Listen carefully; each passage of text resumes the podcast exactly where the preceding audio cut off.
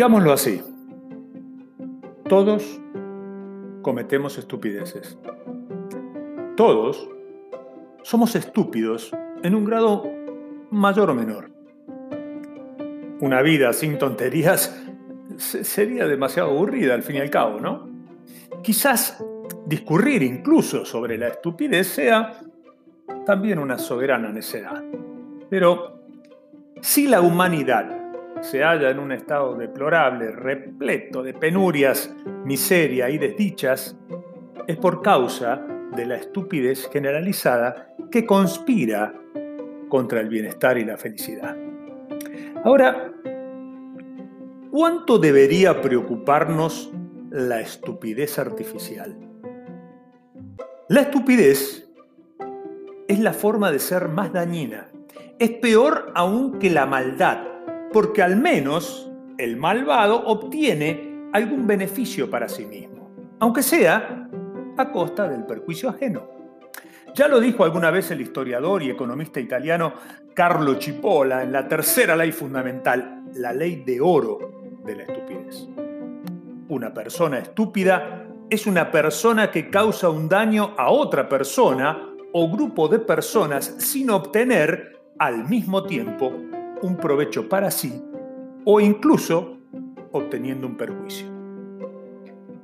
Ante la estupidez, podríamos lamentarnos como hacía Heráclito respecto a la vana condición humana, pero resulta sin duda más reconfortante una mirada humorística como la de Demócrito de Abdera, quien fuera el más grande filósofo materialista de la Grecia antigua. Allá por 1866 el filósofo Johann Erdmann definió la forma nuclear de la estupidez. La estupidez es estrechez mental. De ahí la palabra mentecato, privado de mente. Estúpido es el que solo tiene en cuenta un punto de vista, el suyo. Cuanto más se multipliquen los puntos de vista, menor será la estupidez y mayor la inteligencia. Es por ello que los griegos inventaron la palabra idiota. El que considera todo desde su óptica personal es un idiota. Juzga cualquier cosa como si su minúscula visión del mundo fuera universal, la única defendible, válida e indiscutible.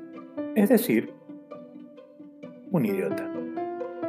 El estúpido padece egoísmo intelectual. El estúpido es tosco y aún así fanfarrón.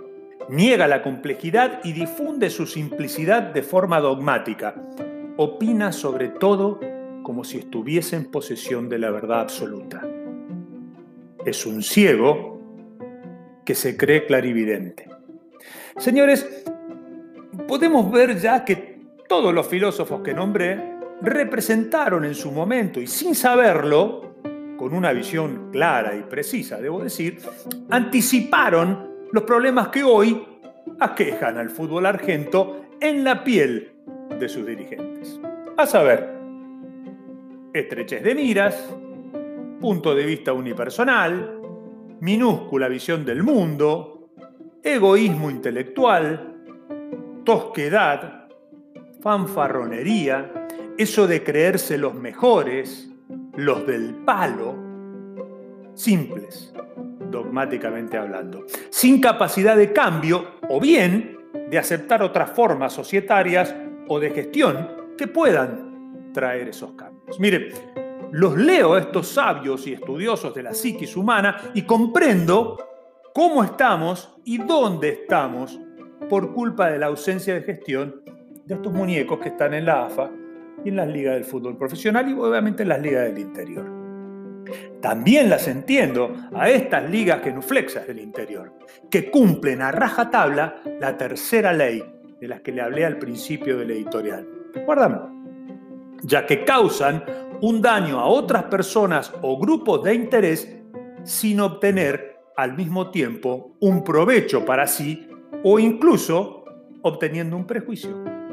Tal como lo viven haciendo los cultores del copy-paste que tenemos en las entregadas y empobrecidas ligas amateur del interior que como perritos falderos obedientes mueven la cola esperando que por derrame algo les toque de las sobras que se le caen de la mesa de decisiones de la AFA. ¿Estoy siendo duro? Digo, ¿les parece? Se, los pregunto especialmente a los cultores de las ideologías progres que viven en la utopía estúpida, por cierto, de creer inocentemente que todo es para y por el pueblo futbolero y que el barrio te saca adelante, que lo social es más importante que el negocio en el fútbol profesional. Y aclaro esto de profesional así con mayúsculas, porque de lo que me refiero es de esto, no de la función social. Me refiero al fútbol como una industria que mueve acá en este país millones y millones de pesos que no van ni por asomo a la sobra de contención social defendida por estos progres estrechos de miras y que no entienden que la realidad les pinta un escenario donde es indispensable separar las dos caras de esta misma moneda llamadas clubes de fútbol. No hay manera que la función social perdure. Es así de simple, precisamente porque el fútbol profesional es un negocio y no una entidad de beneficencia. Ambas cosas, lo social y el fútbol profesional, deben ir por carriles distintos, aún estando en el mismo lugar, pero con objetivos, visión, planteo estratégico y financiación distinta y no dependiente la una de la otra. No hay que sacar de un lado para poner en el otro, y podrían ser complementarias, pero no excluyentes. Es ahí donde abogo porque se sinceren los clubes, que determinen si van a ser clubes de fútbol o clubes con fútbol, porque esa es la decisión madre que les va a permitir avanzar por un camino u otro en esta encrucijada que se les presenta y de la que no van a poder zafar si quieren ser una cosa o la otra. Las dos no se puede. Sino este que tenemos hoy es el resultado. Clubes que se creen profesionales, pero que en el fondo ese desconocimiento de no saber qué son y asumirlo los deja en un limbo que lentamente los va matando. Sencillamente porque no son ni chicha ni limonada. Si quieren un caso de éxito de esto último en Argentoland, les recomiendo a todos que lean detenidamente el caso Defensa y Justicia. Aún así, creo que no me van a entender y seguirán cuestionándome por atacar lo social y popular y por descreer de que lo que hacen los clubes pobres en los barrios, etcétera, etcétera, etcétera, nunca hablé de ellos. Jamás me referí ni me refiero a esas instituciones. Sencillamente porque no compiten en forma profesional y las que lo hacen destinan muy poco a esta parte de sus clubes. Sencillamente porque el dinero no es como los cinco panes y los dos pescados con los que Jesús le dio de comer a la multitud en Talca de acuerdo a lo que podemos leer en Mateo 14, versículo 13 al versículo 21.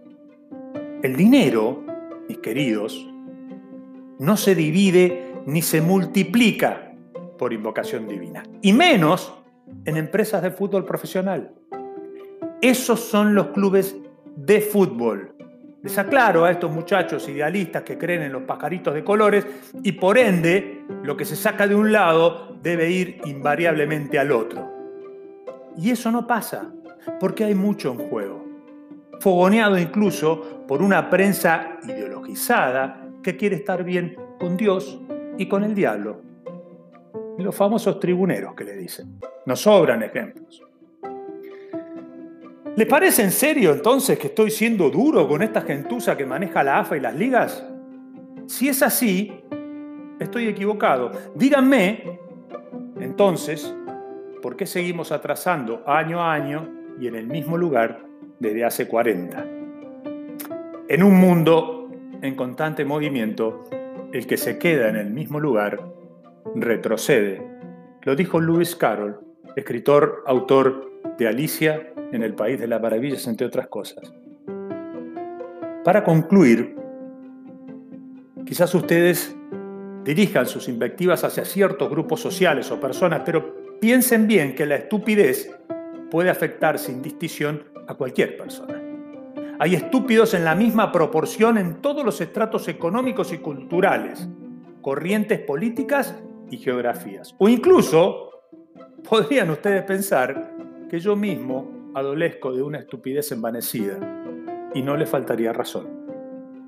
La cruzada contra la estupidez en AFA y en las ligas del interior está perdida de antemano. Ya lo dijo en otro contexto, obviamente. Albert Camus, novelista, ensayista, dramaturgo, filósofo y periodista francés en La peste, expresando con una lucidez alarmante que la estupidez siempre insiste.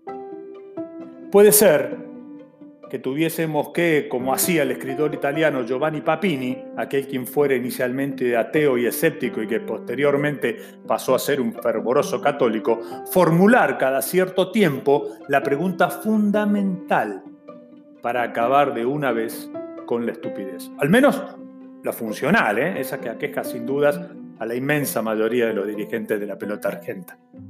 Seguramente les haría preguntarse a los calientasillas del Comité Ejecutivo de AFA y de las ligas del interior el amigo Giovanni. Somos unos imbéciles. Y si estuviéramos equivocados, si nosotros fuésemos alguno de aquellos necios que toman sugerencias por inspiraciones y los deseos por hechos, si entienden por lo menos que son unos imbéciles, advertirán que son unos idiotas. Y eso los diferenciaría de los idiotas absolutos y satisfechos. Estimados, sueño con algo mejor de lo que hoy tenemos. Me revelo a nivelar para abajo, de seguir en esta cultura del probrismo donde se le saca a los que producen para darle a los que nada hacen y que para colmo de males me vengan a predicar con el miembro viril en la mano, llenándose los bolsillos a expensas de aquello de a quien dicen defender. Me agota soberanamente la estupidez, pero no por eso no voy a seguir expresando lo que opino donde me toque hacerlo y defendiendo no ya un modelo que es superador y que está demostrado mundialmente, al que tenemos en este país, sino a que se le dé la posibilidad a los clubes de optar por uno u otro sistemas y que estos estúpidos, funcionales y proactivos dejen paso a una nueva forma de gestión basada en el estudio, la capacitación y el mérito para tener el honor de dirigir los destinos de una institución de fútbol profesional y no como ahora, donde en su inmensa mayoría solo están los que no cumplen ni con los requisitos mínimos de una ficha limpia. Sí, esa ley que está cajoneada desde tiempos inmemorables simplemente porque los que la tienen que tratar no pueden pasar ni el primer artículo de la misma. Alguna vez dijo Michael King Jr., más conocido como Martin Luther King, tengo un sueño, un solo sueño, seguir soñando. Y me permito agregar como sentencia para el pseudo ladri progresismo periodístico de fútbol argento, no me pienso callar, jamás. Esto es sin fines de lucro. Bienvenidos al show.